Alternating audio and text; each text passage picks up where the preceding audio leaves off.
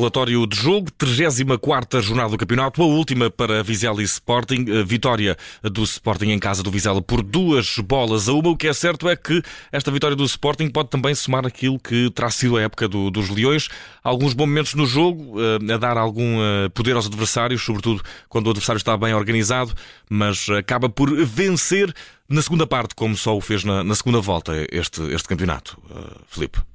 Sim, vale sobretudo pela segunda parte hum, do Sporting. Assim, a equipa foi uma equipa dominante sem dar veleidades ao Vizela. No primeiro tempo, a verdade é que o Sporting teve mais bola, teve mais iniciativa, foi uma equipa que esteve quase sempre a jogar dentro do meio campo da equipa de Tulipa, mas permitiu muitas saídas uh, ao Vizela, sobretudo pela ligação do Guzo com o Kiko Bondoso para depois ativar o Kiki Afonso desde trás na esquerda ou então solicitar o Milutino aos que é um avançado muito poderoso, muito possante e conseguiu tirar várias vantagens nos despiques que, com os centrais do Sporting. Isso foi desde logo visível na forma como o Vizela Vizela chegou ao gol, uma má abordagem primeiro do Gonçalo Inácio, foi uh, à queima ao Kiko Bondoso e depois o Coates uh, a não ter pernas para a velocidade do Osmaites. O jogo do Sporting foi. Hum, muito pautado pela falta de criatividade. Foi uma equipa monocórdica em vários períodos, mas que sobretudo melhorou depois da entrada do, do Marcos Edward, por duas questões. Primeiro,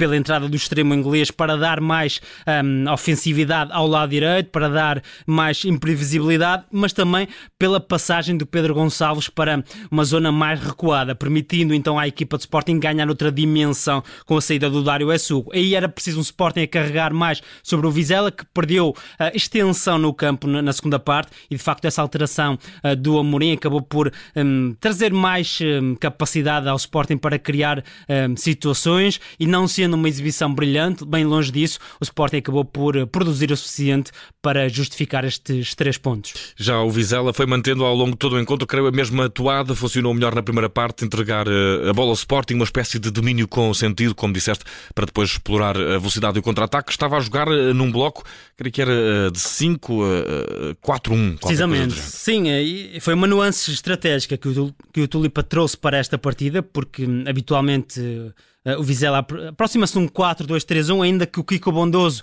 em muitos jogos até funciona como um ala esquerdo, mas hoje foi de uma equipa declaradamente com três centrais. O Ivanildo veio fazer companhia aos habituais titulares Anderson e Bruno Wilson e, portanto, o Vizela esteve a maior parte do tempo em organização defensiva nesse 5-4-1. Uh, cinco elementos na linha defensiva, depois dois médios centro, o Samu e o Rafael Guzzo, sempre a manobrar muito bem a zona central, o Kiko Bondoso defender à esquerda e o Alex Mendes à direita, deixando na frente o Osmaites. Foi uma equipa que tentou estar o mais curta possível uh, no terreno, retirar espaços uh, ao Sporting, não dar, por exemplo, aquilo que deu em Alvalade, foi muitas vezes a profundidade, ou seja, dificuldades para controlar o espaço nas costas da linha defensiva. Isso hoje não foi tão evidente. E depois uma equipa que na primeira parte, sobretudo, foi venenosa no contragolpe. E sim, o Kiko Bondoso e depois o Milutin Osmaites, que é um avançado montenegrino que deixa aqui uh, notas relevantes no nosso campeonato, um jogador que está emprestado pelo Cádiz, possivelmente não vai continuar na nossa liga, mas que foi um dos bons valores que este Vizela apresentou esta temporada, tal como o Rafael Guzzo,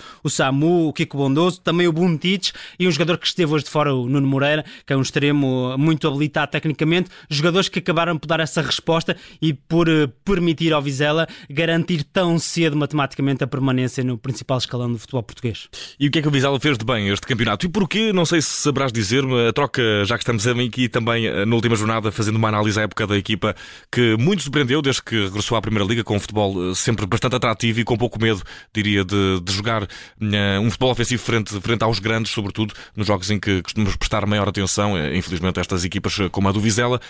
Uh, o que é que marcou esta época, o sucesso desta época e também o porquê da substituição de Álvaro Pacheco, que estava a obter bons resultados? Sim, de facto foi uma mudança que acabou por surpreender naquela altura, porque o Vizela estava estável na, na, na, Primeira Liga, uma equipa que esteve sempre dentro dos objetivos, mas terá sido ali uma, uma espécie de desentendimento entre o Álvaro Pacheco e a direção desportiva em relação ao rumo futuro para o Vizela. Acabou por sair uh, o Homem da Boina, como tanto gostas de, de realçar. É, para mim, ganhou para sempre o prémio uh, da moda da nossa Liga. E, e Tulipa foi uma escolha hum, surpreendente também, não era um técnico que não estava hum, dentro do, do, do contexto da Primeira divisão, mas que deu continuidade a esse bom futebol, a esse futebol atrativo do Vizela. Uma equipa que, mesmo contra os grandes, como disseste bem, tenta jogar o jogo, tenta segurar a bola, tenta depois também aproximar-se da, da, área contrária. Hoje até surpreendeu do ponto de vista até defensivo, foi uma equipa mais resguardada do que já vimos eh, noutros contextos. Mas vale a verdade também realçar aqui esta hum, faceta de clube familiar do, do Vizela. Há aqui muitos jogadores que já vieram da segunda liga, de outros escalões inferiores, sempre muito unidos em torno deste clube, é um clube pequeno, uma zona um, no Minho, e portanto houve esta capacidade para subir e estabilizar na, na, na Liga Portuguesa. É muito valioso vermos estas, estes clubes conscientes daquilo que têm, mas com esta ligação também a familiar, o, o Rafael Gudes, o Samu, o Kiko Bondoso, são jogadores que já vinham entrados, o Kiki Afonso que estará a fazer a despedida também um, do clube. Hoje uh, lacrimejaram muito os, os, olhos do jogador, homenagem antes do jogo começar, a, a quando da substituição e também no final, com essa quase certeza de que vai abandonar a equipa. Álvaro Pacheco também veio com a equipa nessa progressão. É uma equipa que parece não deixar ninguém para trás, não procura subir para um outro escalão e desfazer-se da equipa que tem. Mantém essa lógica. Felipe, Precisamente, é e, e, acaba por introduzir aqui jogadores de forma cirúrgica que catapultam o próprio Vizela. O Buntic é um guarda-redes muito seguro entre postos, um, é mais um dos grandes valores em termos de balizas no nosso campeonato. O Milutin Osmaic, já dissemos, é um avançado muito poderoso, até com características algo invulgares, uh, um tanque para dar muito trabalho aos centrais contrários, que acaba por potenciar-se quando tem campo aberto para correr, para meter uh, velocidade, esse despique, ficou muito evidente na forma como, como chegou ao gol. O Alex Mendes, que é um jogador norte-americano que até já passou pelo Ajax, portanto já tem aqui alguns créditos e depois faz o tal um, casamento com esses elementos mais familiares. O Rafael Guzzo toca muito bem a bola, o Samu, o Kiko Bondoso, que é um extremo que tem capacidade para ligar dentro, mas também muito disponível em termos de tarefas defensivas. E esta acabou por ser um, o grande condimento para explicar mais uma temporada muito interessante esta equipa do Vizela. O ano passado teve algumas dificuldades, uh, teve algum stress para garantir a manutenção. Este ano foi claramente diferente e vai terminar no 11 posto. E antes de irmos ao melhor e pior, quer do jogo desta noite, quer das épocas e das respectivas épocas, quer de Vizela, quer de Sporting, temos um Sporting que desiludiu muito eh, este campeonato. Quarto lugar, uma má primeira volta, pontos perdidos eh, não em clássicos, mas eh, em jogos onde seria obrigatório para a equipa do Sporting vencer. Muita inconstância. O Garte queixou-se no jogo frente ao Derby que não é possível fazer uma época a jogar só uma parte e a falhar numa outra do encontro. O Sporting passou por muitas debilidades, teve aquele que diria raio de esperança na Liga Europa, mas acabou por terminar em quarto, longe da Liga dos Campeões e longe dos objetivos. Sim, há três fatores que ajudam a explicar o falhanço do Sporting no campeonato. Desde logo um momento fraturante para mim, a saída de Mateus Nunes. Acabou por expor um, Ruben Amorim, deixou muitas dúvidas na altura sobre a comunhão hum, interna entre o técnico e a direção desportiva do Sporting e também evidenciou falta hum, de reposição uh, em termos de, de, plantel. Aliás, um, para o Sporting perder Palhinha, Mateus Nunes e Sarabia uh, acabou por ser absolutamente decisivo para depois não ter capacidade, sobretudo na, na primeira volta. Ficou muito muito debilitado em termos um, de corredor central, isso foi, foi decisivo. Aliás, o próprio um, Ruben Amorim já admitiu que aquela espécie de luto que andou a fazer em relação à saída de Mateus Nunes prejudicou o próprio Sporting. Não houve capacidade de resposta em termos táticos, de, de resposta em termos individuais e o Sporting foi muito penalizador, um, muito penalizado, aliás, por essa saída de Mateus Nunes para o Wolverhampton. Depois, um, há mais dois fatores. O Sporting demonstrou muito pouca diversidade atacante nos corredores laterais. Isso ficou sobretudo evidente depois da saída de, de Pedro Porro. A equipa ficou manca, claramente. Esgaio não tem a mesma dimensão. E Belharino, que vinha, prometia para, para ser o novo espanhol que ocupa o lado direito do Sporting, também falhou e acabou por não conseguir tirar lugar a Esgaio. Entende-se isso? Exatamente. Foi um jogador que defraudou as expectativas. É certo que já trazia algum histórico em termos de lesões. O aspecto físico poderá ter tido uh, impacto na forma como não se impôs na equipa Sporting, até porque é uma, uma posição e uma função que exige muita um, rotatividade, ou seja, tem que subir subir, tem que descer, tem que depois repor em termos de linha defensiva com 5 elementos, portanto tem que haver muita disponibilidade. Pedro Porro oferecia isso no corredor direito, era um dos principais desequilibradores do Sporting e o Sporting perdeu isso. E depois, do lado esquerdo, Nuno Santos uh, é um jogador interessante, mas muitas vezes adota um registro unidimensional. Pega na bola, tenta apostar no cruzamento, não gera combinações e o Sporting em alguns momentos uh, revelou também uh, sofreguidão em termos de corredor lateral esquerdo. Finalmente, a questão do avançado, já subejamente debatida, parece-me cada vez mais premente. Este ano o Sporting acabou por eh, perdendo Paulinho, causar danos colaterais. A Pota, a Trincão, a Edwards, qualquer um destes três andou a fazer de, de Paulinho na zona central do ataque, qualquer um destes o três. O chamado ataque móvel. Sim, qualquer um destes três sem dar o rendimento que era expectável. Uh, e depois perceber que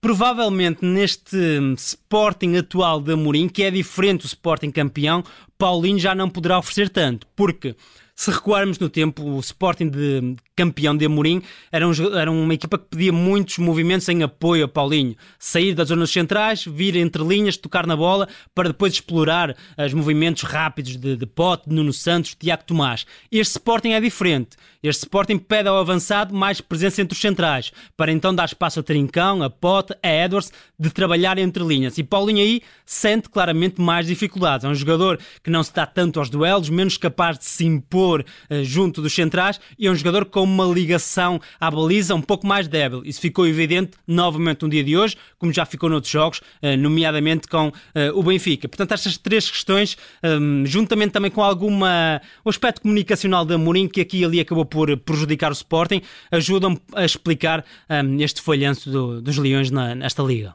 Resta saber o que é que esta noite em Vizela foi o melhor e o pior, uh, e já vamos fazer o melhor e o pior de cada uma, ou pelo menos do Sporting, uh, Filipe Coelho. Qual foi o melhor e o pior desta noite em Vizela? O melhor, eh, Pedro Gonçalves, eh, está nos dois golos do, do, Sporting, eh, de forma indireta, mas acaba por ser absolutamente decisivo. Tem ainda uma assistência primorosa para Paulinho, que acaba por desperdiçar. E foi um jogador que foi subindo de rendimento ao longo do jogo. Primeiro, como médio ofensivo pela esquerda, mas recuando muito para ligar o jogo. Depois, numa segunda instância, recuando para a posição 8, para tentar uh, empurrar o Sporting para a frente. Em qualquer um dos papéis, foi crescendo e foi decisivo para estes três pontos em Vizela. E uh, o melhor e o pior da época de Vizela, consegues apontar alguma, alguma coisa, uh, Filipe? Como melhor, como pior? O melhor é sobretudo a, constância exibicional da equipa do Vizela. Não foi uma equipa oscilante, como já vimos uh, noutros emblemas da Liga, muito consciente, uh, mesmo com a alteração de treinador, não foi uma equipa que oscilou uh, dentro da, da, Liga, esteve sempre dentro dos objetivos e conseguir a manutenção em março é um feito absolutamente notável para uma equipa que não tem, uh, está no segundo ano de, de, Liga Portuguesa. E esse acaba por ser o grande aspecto um, do Vizela nesta temporada. E algum pior? Se não tiveres, eu arranjo. Do Vizela? Sim. Ah, do Vizela, o pior é, poderá ser o futuro, ou seja, a capacidade okay. de reposição. Eu já quis dizer a boina. A, boina. A falta da boina. a falta de boina no passado, se quiseres, e uh, o desafio que, que o Vizela terá para o futuro. Ou seja, porque há aqui vários jogadores que vão sair, já percebemos, o Kiki Afonso, desde uhum. o capitão da equipa, vários elementos também que estão emprestados e que podem tornar a transição para a próxima temporada mais complicada para o Tulipa. E para fechar, Sporting, melhor e pior desta época? O melhor do Sporting esta temporada foi a prestação europeia. A forma como a equipa hum, se bateu na Liga dos Campeões, com alguma infelicidade pela forma como não se qualificou, mas depois a forma como competiu perante Arsenal, eh, em que se agigantou, deixou uma grande exibição uh, em Londres, e também a forma como se bateu perante a Juventus. Aí foi infeliz. O Sporting poderia ter claramente avançado, chegado mais à frente na Liga Europa. Filipe Coelho, está feito o relatório de jogo do Vizela 1 Sporting 2, o último jogo do campeonato para as duas equipas, e por isso está também feito o relatório de época de, das, de ambas as equipas que aqui acompanhámos na noite de hoje. Muito obrigado pela sabedoria e também eh, pelo contacto esta época. Está, creio eu, renovado o contrato para, para o ano que se segue. Um grande abraço, Filipe. Muito obrigado, foi um gosto. Um abraço.